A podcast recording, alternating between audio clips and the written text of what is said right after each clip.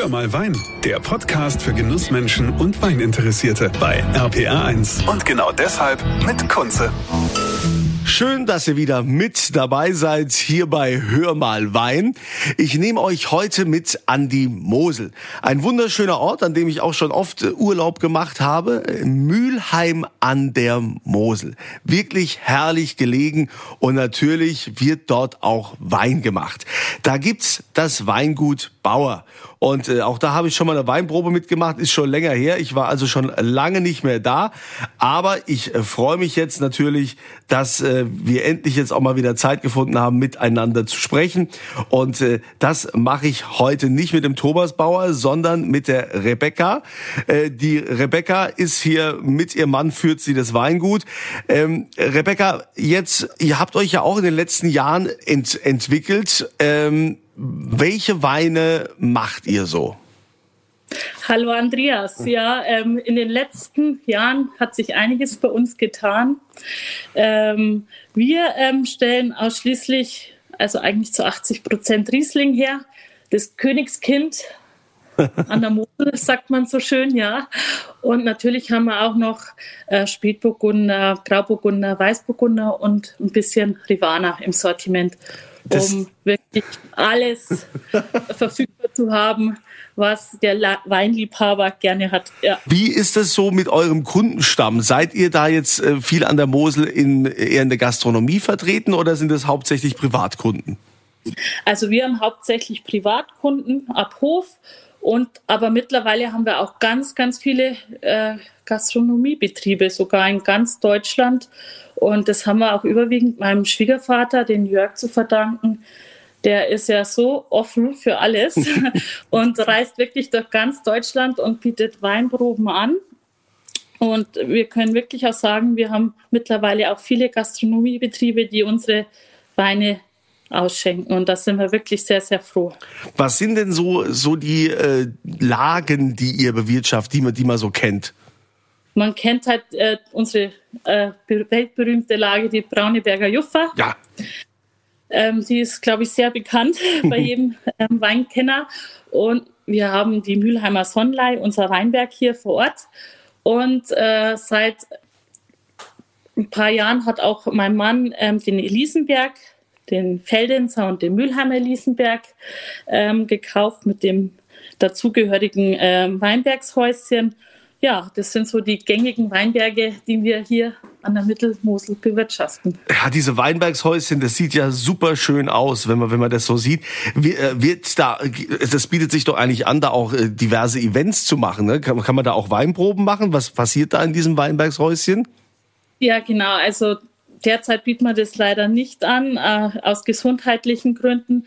Äh, wenn das alles wieder abgeschlossen ist, äh, bieten wir das nach wie vor an, dass dort oben Personen gerne ähm, Verkostungen machen dürfen mit uns, mit unseren Weinen. Die stellen wir dann vor und es bietet sich im Sommer hervorragend an. Was ja auch immer wieder ein großes Thema ist, ist äh, den Wein auch äh, entsprechend lagern. Gereifte Weine, bekomme ich die bei euch auch? Oder muss ich schnell sein, die jung kaufen und dann selbst lange lagern? Nein, wir haben auch Altbestände, gerade in dem lieblichen Bereich, der ähm, ist ja perfekt zum Lagern. Also auch wir haben noch viele, viele alte Jahrgänge. Diese Schätze machen wir dann auch selbst gerne mal zu Weihnachten oder zu besonderen Anlässen auf. Und ja, also auch wir haben noch so Schätze und die können auch gerne noch erworben werden, aber auf Anfrage natürlich. Ja, also bei dem Thema Wein ist man ja immer gedanklich, ähm, ja, Wein, das ist das Thema Genuss, das ist Geselligkeit, Zusammensein. Also man verbindet es ja auch immer mit viel Freude. Jetzt äh, haben wir bei euch natürlich den Fall, dass, dass äh, in eurem Weingut euch doch ein schwerer Schicksalsschlag ereilt hat. Äh, dein, dein Mann ist äh, schwer krank, äh, der eigentlich das Weingut führt und das jetzt schon seit längerer Zeit. Ähm, wie, wie, wie lange geht das jetzt schon? Ja, leider ähm, kämpft mein Mann jetzt schon seit über fünf Jahren, angefangen mit einem Herzinfarkt 2018 und ja, 2019, 2020 hat er dann gegen das Non-Hodgkin-Lymphom mhm. gekämpft und aktuell leider wieder hat ein Rezidiv im Gehirn und er liegt derzeit in der Uniklinik Mainz. Und meine größte Stütze und unser Fels, sage ich immer so schön, fehlt einfach hier und ja. Das heißt also, ähm, da hast du jetzt ganz schön viel Last zu tragen im Moment. Ähm, das irgendwie, klar, mit Hilfe der Schwiegereltern, aber trotzdem, äh, wie du schon sagst, die Stütze fehlt. Dann musst das alles alleine machen. Ähm, und hast aber auch trotzdem noch irgendwie die Kraft gefunden zu sagen, ähm, aus Dankbarkeit möchtest du dennoch ein entsprechendes Projekt starten. Ja, vorab möchte ich mal sagen, ohne wir sind ja ein Familienbetrieb. Ohne die Familie wird hier nichts laufen. Also ich bin unheimlich dankbar, dass ich meine Schwiegereltern habe und meinen Schwager, die mich täglich hier unterstützen, seit Thomas im September im Krankenhaus liegt. Er ist kaum zu Hause und es ist wirklich ein Kraftakt, muss man ganz ehrlich sagen. Ähm, ja, das ist schwer, aber wir sind da, ähm, ihm den Rücken frei zu halten und ihm eine Stütze zu sein und immer ähm, ja, für ihn da zu sein und das so gut wie möglich hier weiterzuführen. Und da kam ich halt auf unser Herzensprojekt, wo wir ähm, eben sagen als Familie, ähm, wir wollen was Gutes tun für die Zeit. Wir machen das ja nicht erst seit ein, zwei Jahren mit, sondern seit längerem. Und da möchte ich einfach auch mal was Gutes tun mhm, und mit dann, unserer Familie. Und, ähm, und dann hast du einen speziellen Wein ins Leben gerufen. Genau, unseren Riesling Hope sozusagen, der ähm, ja. Das ist also, ja, der, der Riesling Hope ist, ist, ist ein Spendenwein. Äh, wie wie äh, funktioniert das? Also der Spendenwein, den haben wir seit einer Woche in unserem Online-Shop. Ähm, der ist limitiert auf 1500 Flaschen.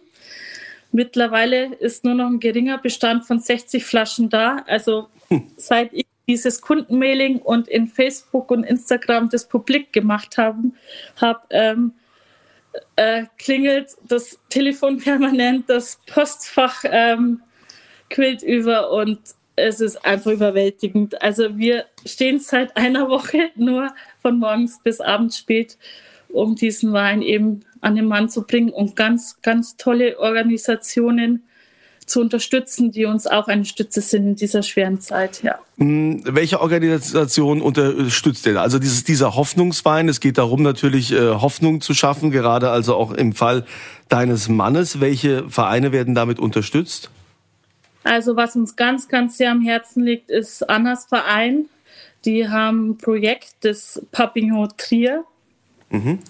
Ähm, das unterstützt eben Kindern, deren Eltern schwer an Krebs erkrankt sind. Die kommen zu uns zweimal im Monat und hören unsere Sorgen und Ängste an, die viel, viel mit Kindern beschäftigen, meinen unseren zwei Söhnen beschäftigen und am Spielen, Basteln, darüber sprechen. Mhm. Und es ist eine unheimliche Last. Und da bin ich der Familie Becker, die den Annas Verein gegründet hat, sehr, sehr dankbar. Also die sind eine richtig, richtig große Stütze für uns, ja. Also das ist die erste Organisation sozusagen. Mhm. Ich wollte es auf vier verteilen, die auch sehr bedeutend worden sind. Es ist unter anderem die Deutsche Herzstiftung und die Krebsgesellschaft Rheinland-Pfalz, die aufklärt, die immer da sind, wenn wir einen brauchen, um ja, und die letzte Organisation, das ist so mein Herzensangelegenheit, das ist ähm, Fußspuren, äh, handgefertigtes für Frühchen und Sternenkinder. Da bin ich auch seit zwei Jahren tätig, weil meine zwei Jungs selbst Frühchen waren. Und ich weiß, wie es ist, wenn man ja als Mama die Kinder in den Inkubatoren liegen hat und die haben nichts zum Anziehen. Mhm. Und da unterstütze ich den Verein auch durch selbstgenähtes Jahr seit zwei Jahren. Und diese vier Organisationen ähm, sollen diesen Gewinn eben bekommen von uns. Das teilen wir dann sozusagen auf. Also Respekt. Also ich meine, jetzt bist du selbst in so einer schwierigen Situation und da dennoch äh, die Kraft zu haben und das aufzubringen, zu sagen, okay, ich mache auch noch einen Spendenwein und äh, mit, dem, mit diesem Hauptwein, der soll uns Hoffnung geben und auch äh, verschiedene Organisationen, ja. finde ich ganz, ganz toll. Und ähm, man sieht ja, dass das auch ankommt, wenn du sagst, habe ich das richtig verstanden? Noch 60 Flaschen sind da von den 1500?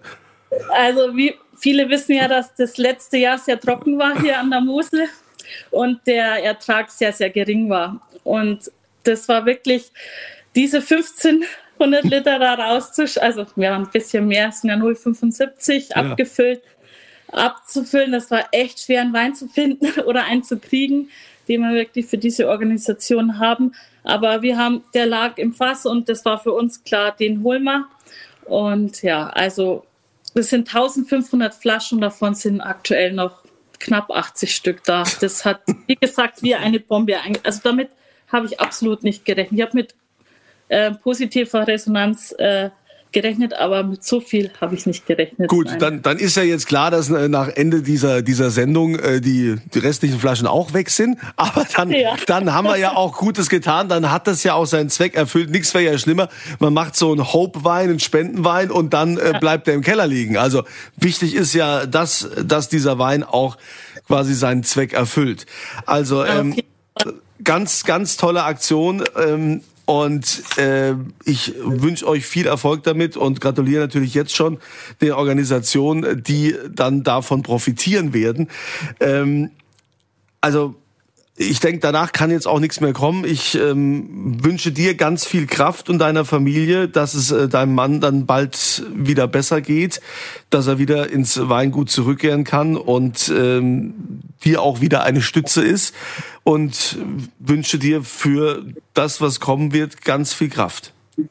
Danke, Andreas. Das schätze ich sehr und ich möchte auch nochmal mich bei allen bedanken, die uns in dieser schweren Zeit unterstützen. Es sind auch ganz viele Winzerkollegen und das schätze ich hier so an der Mosel, weil da ist der Zusammenhalt sehr, sehr groß und man hört immer von Konkurrenzdenken, absolut nicht. Also gerade in dieser schweren Zeit stehen auch die Kollegen ganz, ganz eng beieinander und das schätze ich unheimlich. Also wirklich, das ist riesen, riesengroß. Ja. Also das ist das schätze ich sehr. Und das ist auch schön zu hören, dass es so ist. Ne? Man, man, man sieht ja immer nur äh, die Negativschlagzeilen, die äh, finden überall plötzlich Gehör. Und das, was alles so Gutes passiert, das äh, wird oftmals so unterm Teppich äh, gekehrt oder ja. kommt gar nicht groß äh, zum Vorschein. Deshalb ist es umso wichtiger, auch sowas mal anzusprechen.